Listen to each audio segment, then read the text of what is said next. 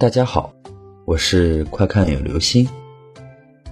今天的故事叫做丢东西。小王家里早早的就给小王准备了婚房，可是他大学毕业后一直单身，没有找女朋友。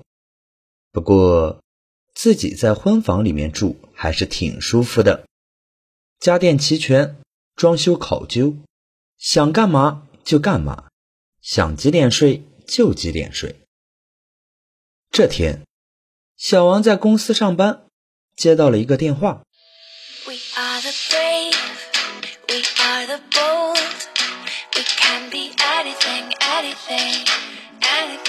是个陌生的号码打过来的，对方只说了一句话：“你家里丢东西了。”小王刚准备问。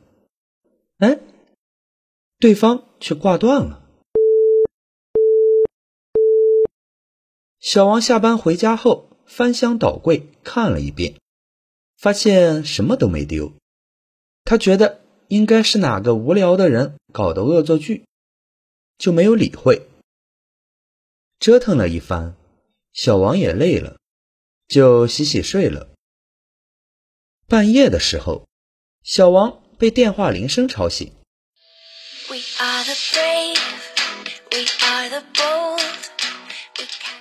一看，又是早上那个陌生的号码。喂，谁呀？这大半夜的？你家里丢东西了。随后就挂断了。小王觉得对方太过分了，大半夜的还吵醒自己。就回拨了过去，准备跟对方理论一番。可是突然，有一个电话铃声从床下响起，继而被挂断了。这时，床下响起了一个声音：“你家里丢了一把钥匙。”好了。这就是今天的故事。丢东西，出门的时候一定不要丢三落四哦，否则。